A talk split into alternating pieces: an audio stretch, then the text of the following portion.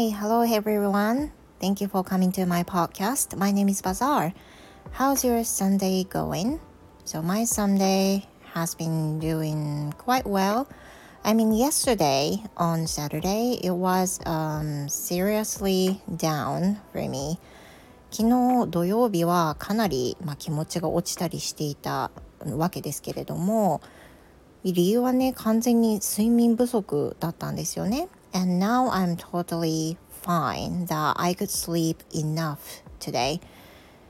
And today's episode, uh, I'm going to talk about the, the answer to the question uh, from 質問箱 the other day、uh, I've got. あの今日はですね質問箱で以前いただいていたことに対する答えをお答えする形で配信をしようかなと思うんですけど I actually got this question about a month ago but I couldn't figure out the exact answer But you know, recently I realized maybe the precise answer to this question, so I want to um, answer this question now. で、その質問のあの中身だったんですけれども、いただいてた質問が、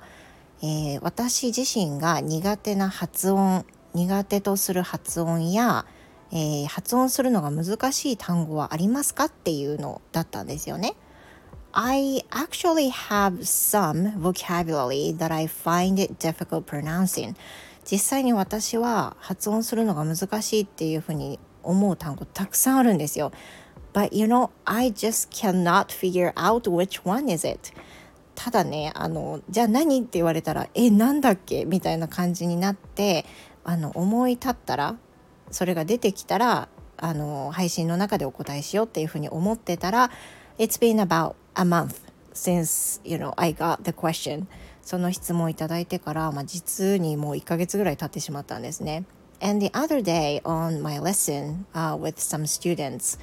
I found out, yes, you know, that is the vocabulary、uh, which I find it difficult pronouncing. これはね、発音するの私難しいと思ってたわっていうのが出てきたので、あの今日それをお答えしようと思います。The one is beginning それがですね beginning という単語です You know the reason why I find it difficult pronouncing is that maybe sometimes I feel uh, the pronunciation beginning is hard. Maybe I find it um, difficult to like um, slice the vocabulary like beginning でねこれはねちょっとまあなんでかっていうのを説明するの難しいんですけど私のワードの中で beginning っていうのが結構難しくて For example when I when I want to say in a full sentence using beginning like a, at the beginning of this sentence or something like this I sometimes find it difficult to pronouncing そういう時にねあの難しいと感じるんですけど例えば月の初めとかあの at the beginning of 何々っていう時に今は言う時そんなにこう難しいと思わないんですけど beginning なんだけど beginning みたいなちょっとなんかアクセントが変な感じになりそうでうまく言ってない感が自分でもあるんですよね。不自然な感じ。でもある日その発音する時に生徒さんが同じことをまあその難しいと思われていて先生ビビギニングはビギニングみたいに結構カタカナっぽくなりがちなんですけど、まあ、どうやったらあの発音しやすいですかねっていう質問を受けてあ私もこれ苦手なんですよねっていう話をしながらどうやったら発音しやすいかっていうのを考えたらビギニングでビギニングの間のビとギの間に小さい「つ」が入るようなニュアンスでビギニングビギニングっていうふうに言うとギにちゃんとアクセントが入って読みやすいしカタカナっぽくはならないですよっていうふうにお答えしたことで私の答えもあの私の悩みもねここで解消されたんですがこういうふうに生徒さんに質問されて初めて自分が苦手とする発音の解決策に気づいたり、まあ、するわけですよね。So my answer is beginning なので私のお答えとしては beginning という単語が発音しにくかったです。かつて。いや But now I I feel quite fine with this vocabulary and I'm quite sure that there are some more. もちろんねあの他にもたくさんあります。もうねあのただ言えないだけこれっていうのが出てこないだけであの出てきたらねまた他のエピソードでお話ししようと思うんですけれどもあります。やっぱりあるんですよね。皆さんも同じなんですけどあの結構私なりに発音しづらい単語っていうのがあるんですよね。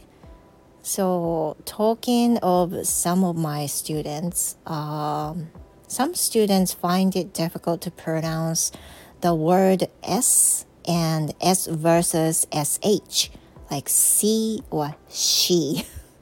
例えばねその発音の違いで難しいって思われる生徒さんの中には S の発音とかまあ時に C の時もそうですけどそれと SH の発音ススの音とシュシュのこの音があの混同しちゃって分かんないとかねいう時とか、まあ、人によって様々難しいはあるみたいですけど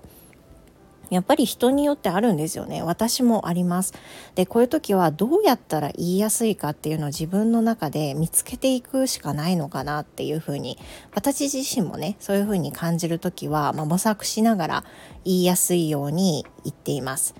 But most of the time, when you find something difficult to pronounce, then maybe it'll be better to pronounce more slowly, trying to say the word more slowly. Then maybe it might be more easy. It might be easier for you to say that.